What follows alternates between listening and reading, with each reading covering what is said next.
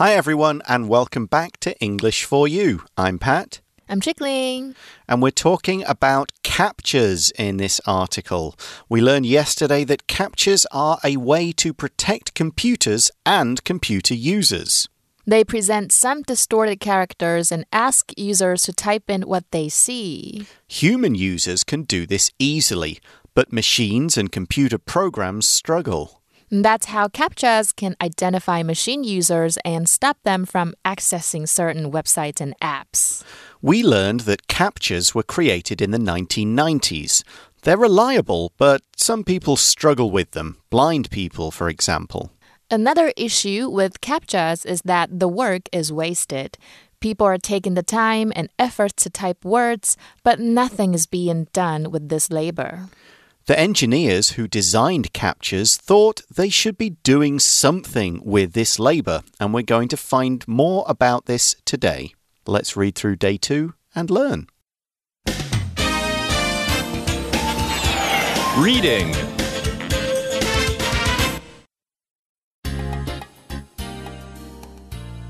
CAPTCHA captures more than just robots. Luis von Ahn helped invent CAPTCHAs. Later, he created reCAPTCHAs. They used the same technology, but the words came from a different source. Von Ahn's team wanted to digitize old printed books and newspapers. Computers could do most of the work, but they couldn't make out all the words. Von Ahn had internet users figure out the rest by filling in reCAPTCHAs. The team turned all the old paper copies of the New York Times into computer files in this way. Next, Von Ahn sold reCAPTCHA to Google. Google uses reCAPTCHA for security, but also to digitize old books. Even today, completing a reCAPTCHA helps supply information to this huge project. New kinds of CAPTCHAs have been developed since then. CAPTCHAs for mobile devices often ask users to click on images rather than enter words. Another new tool, No CAPTCHA reCAPTCHA, asks users to simply click a box while the program examines their online activity. Now, there are many ways to confirm you're not a robot. So, day two starts by introducing one of the people behind CAPTCHAs. The article says Luis von Ahn helped invent CAPTCHAs. 所以呢，接下来还要说了，later he created recaptchas。所以这个人呢，Luis von Ahn，他帮忙发明了验证码，然后之后他又创造了第二代。And the article continues, they, meaning reCAPTCHAs, use the same technology but the words came from a different source. So a source, and this is O U R C E, not A U C E, like you know chili sauce or tomato sauce. this is S O U R C E. It's where something comes from. The source of the water you drink could be a river, a lake, just rainwater, and so on. Food sources could be in our country or come from abroad. A source of power could be gas or other fuels. It could be the sun, the wind, and more. And of course, you'd have a source of information. Who told you this? What's your source? So here's an example sentence. I got all of the fruit and vegetables in my shop from local sources, which means I got them from farmers nearby. 所以呢，source 就是来源或出处。所以呢，某物的来源就是 a source of something。比如说，fish is a good source of vitamins and minerals，代表维生素呢跟矿物质可以很好在鱼里面找到。那文章呢就是说，他们使用相同的科技方式，只是字呢是来自于不同的出处。And what was the source for the words used in reCAPTCHA? The article says von Ahn's team wanted to digitize old printed books and newspapers.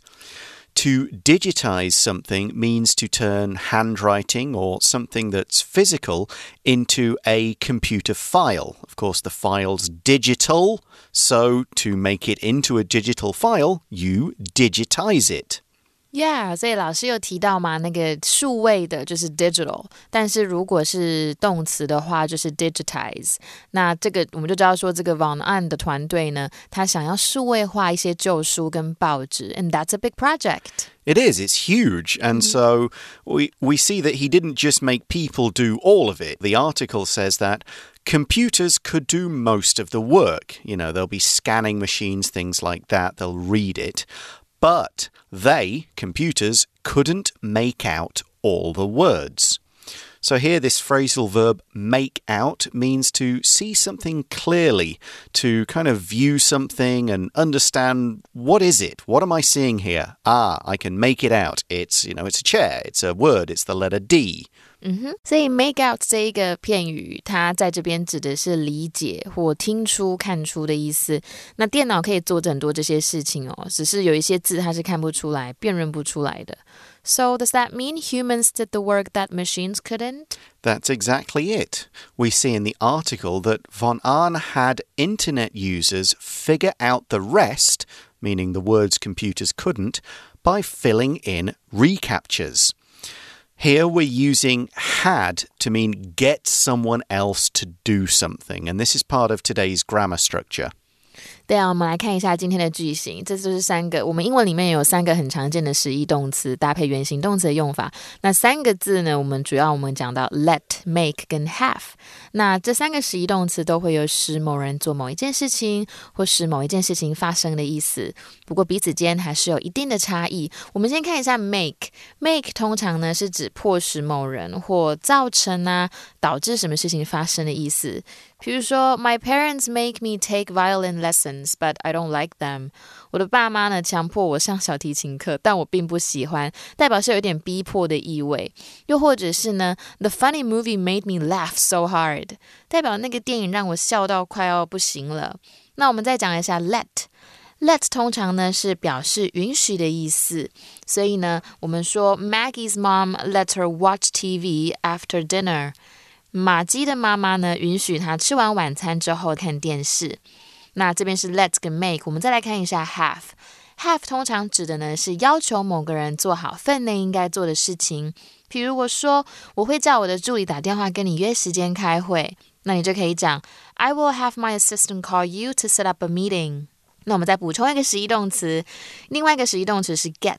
那么 get 也是同样常见的，不过呢后面要接不定词 to v。比如说，I forgot my pen, so I got my friend to lend me one of hers。我忘记带笔了，所以我请朋友借我一支。So have is kind of a little bit more formal than get. It's that's mostly the difference there. And we use get with to, but have doesn't have a to. We also have a couple of phrasal verbs to look at in that sentence. The first is figure out, which means to understand something, to look at a problem, and to find an answer or solution to that problem or question. 所以呢，figure out 就是理解或想出的意思。 Another phrasal verb we had is fill in, which means to complete an empty area on a form or on a test question, something like that. There's an empty box or a blank space, and you put in your own personal details or on a test, the information you've learned. Now, in this case, it means typing out the words or the letters in the reCAPTCHA. 所以这边又出现一个片语，to fill in something，它就是填写、填入的意思。So what did the people do first? Well, we see in the next paragraph that the team, so that's von Ahn's team and the internet users, turned all the old paper copies of the New York Times into computer files in this way.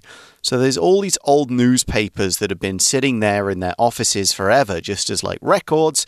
And they go, well, let's make them digital. Let's turn them into mm. actual text. And they did it that way. I actually did something like this oh, wow. a long time, a long, long time ago. Wow. Um, I worked in my, my, dad's a doctor. I uh -huh. worked in his office, mm -hmm. and he had a load of paper notes for all his oh. patients. But they needed to turn them into computer notes. Mm-hmm. So basically, I had a summer job of sitting there, reading the notes, and then typing them into computers. It, it Oh. wasn't quite as, I didn't have a computer to help me, but I digitized a couple of thousand Wow. patient medical records. That's so cool. I thought he used a scanner or something. No, no, it was all Wow. typing stuff in. This was 1990, like eight or something when I started this. okay. So, yeah, a lot of it by hand. Very cool. 嗯哼，所以我们就知道说呢，团队呢把所有的《纽约时报》的旧纸本都变成了电子档。And after this, we see that next, Von On sold reCAPTCHA to Google. Yeah, and he got rich. if you sell a piece of technology like that, you're going to make a lot of money. the article continues Google uses reCAPTCHA for security. but also to digitize old books. So they're kind of keeping both sides of this reCAPTCHA. And of course, the first idea is security. Security is the idea, the whole concept of protecting something, either by watching it or by stopping some people getting into a place, all that kind of stuff. ReCAPTCHA security means protecting the websites and other apps from machines, bad computer programs, viruses, and so on. Policemen provide security, that's part of their job, and important people will have bodyguards for security. You'll see Tsai Ing-wen, she'll usually have some kind of big dudes standing Yeah. around her as her bodyguards, their hmm. security. So we could say the bank is increasing its online security because it has been attacked several times by online thieves. 所以 security 就是安全措施，那它是个不可数名词哦。不过呢，它也可以当保全人员的意思。那当保全人员呢，它也是不可数名词哦。所以这个字呢，我们也除了当这些字，我们也可以拿来当成安全感的意思。比如说，What your girlfriend needs now is the security of being loved and cared for。 那文章的意思就是说，Von Ahn 就把这个 Recaptcha 卖给 Google 了，那么 Google 就把它拿来当安全措施，也拿来数位化旧的纸本书籍。So now we're turning old books into e-books. Right, and this is still going on today. The article says even today, completing a reCAPTCHA helps supply information to this huge project. So here the word supply means to provide, to give somebody something. We're giving information to Google Books. We're providing them with the words that their computers can't read so they can turn paper books into ebooks.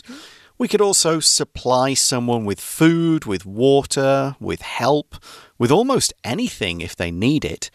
And it can be complicated or as simple as this. After we'd all finished the quiz, the teacher supplied us with the correct answers, meaning she told us what they were. Yeah，所以 Pat 老师的句子里面，你们可以看到提供某人某物，就是 to supply someone with something。那 supply 这个字呢，念法是 supply，不是 supply。I've heard so many people pronouncing it that way，就很多人会念 supply，要记得是 supply。那这边是当动词哦。那在大家完成考试之后呢，老师给答案，这是老师 Pat 老师刚刚的句子的意思。那这个字呢，它也可以当供应量的意思，不过就是个名词，所以通常我们指供应不足或者是短缺，就可以说什么东西是 in short supply。比如说，There are still places in the world where food is in short supply。那么文章的代表，即使在今天呢，完成 recapture 的步骤呢，仍是有助于这个庞大的项目提供讯息。So that's the past. Uh, all that's already happened. Let's move on. Let's move on to the present. We see that new kinds of CAPTCHAs have been developed since then.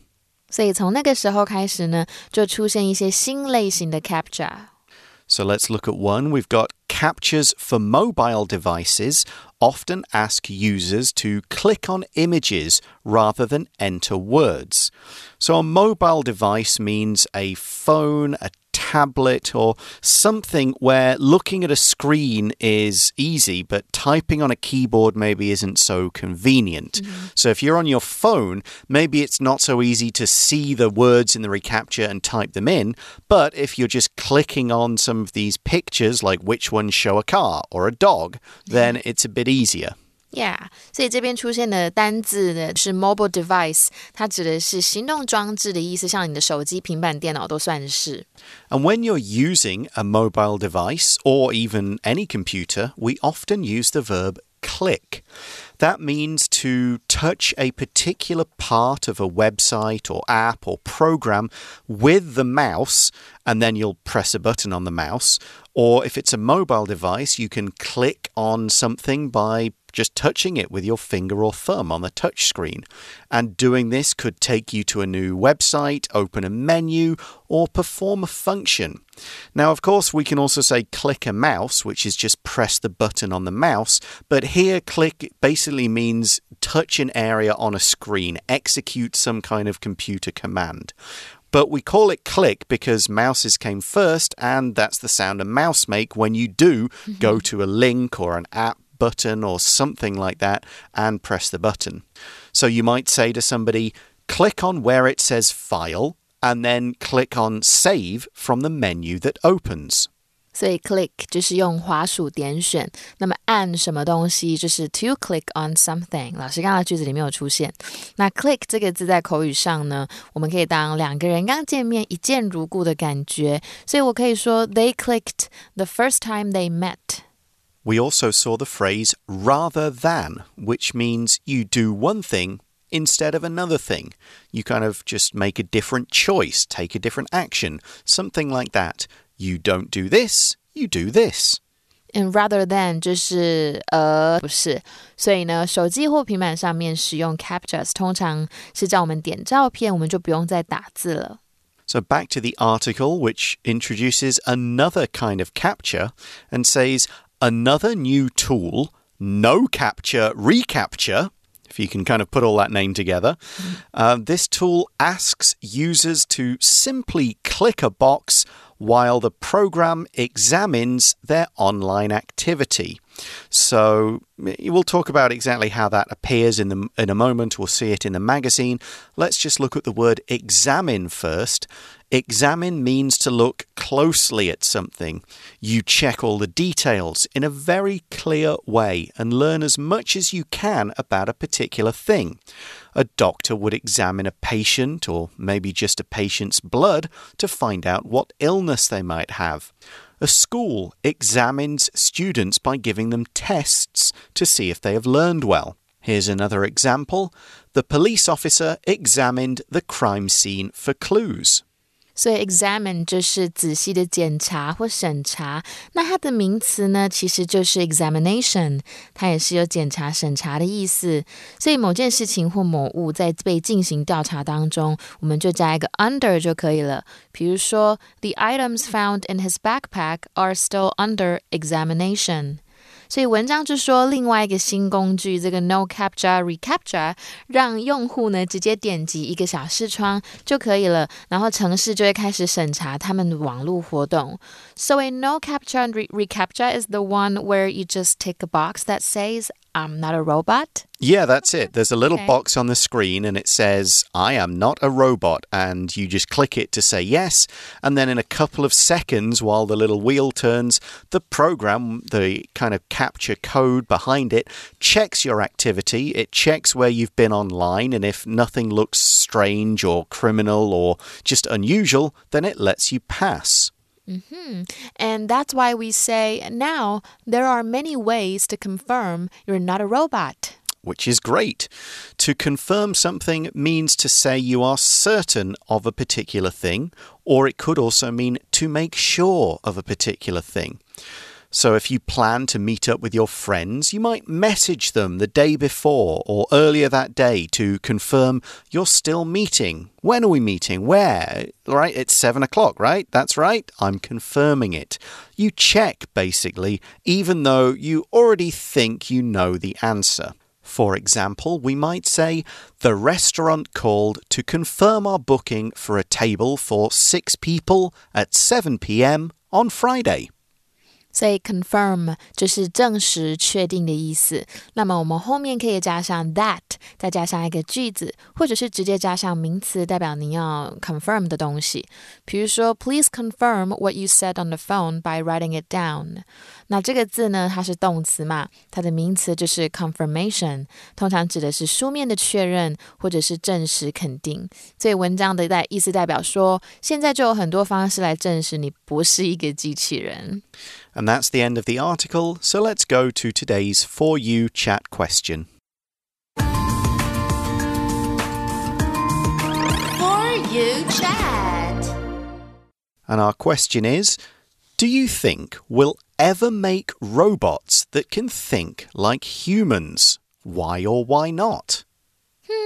Well, I think it's a yes for me Mm-hmm. because, well, look at the tech technology we have nowadays. It's really something we couldn't have imagined Right. a long time ago. Like maybe 15, 16 years ago, I didn't even know I would be using a smartphone.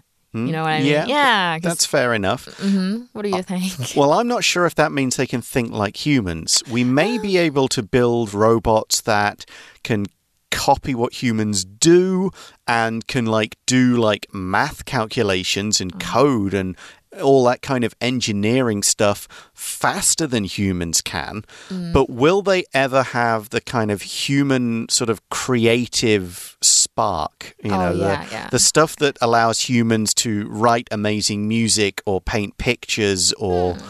do all that stuff. Will, you know, if we programmed a robot and said, look at all these pictures by like Michelangelo and Picasso and everybody else, uh-huh. now you paint, will the robot just copy or will it come up with something completely new? Mm-hmm. You know, if it listens to the music, will it be able to write a new symphony or just copy what has already been done? Yeah, but you know that actually all the singers might be replaced in the future because they've designed this program that can actually copy the way you the way you sing and mm-hmm. then exactly like you. But you know, there is a lack of emotions. Right. I will will the robots be able to write the music that gets sung in the first place? Yeah. So I mean that's that's the question. So uh, I'm not sure if we will ever be able to create a human uh, a robot that can kind of think with that human kind of creativity and inspiration and all the rest. And I think we will probably never do that. Or if we do, it'll only be in a very limited area. Like you can only come up with this kind of thing. Like you might be able to create your own video game world, but that's it. You, if if then someone asks you, well, you know, how do I talk to my friend about his relationship troubles? the same robot isn't going to go like, I know exactly what to do. Oh, yeah. He'll have no idea. so they won't be able to do everything a human can do. Yeah, I okay. think, but. I guess we'll. I'm not sure if I'll ever get old enough to see. you know, I'll, uh, maybe maybe beyond my lifetime, but who knows? Yeah. But that's all we have time for. Thanks very much for listening, everyone. For English for You, I'm Pat, I'm Chickling. and we'll talk to you again soon. Bye bye. Bye. Vocabulary Review Source. While Peter was writing his paper, he was careful to note all of his sources. Security. Usually, guards are responsible for security at banks and large stores. Supply. The factory that supplies our materials will shut down for a week next month. Click. Daniel clicked the picture on his screen to open up the game, and then he started playing. Examine. Ken examined his bills, receipts, and bank account carefully to find out where the error was. Confirm. Amy was asked to confirm her address before the bank mailed her a new card. 智慧小补帖。 Digitize. Mobile device.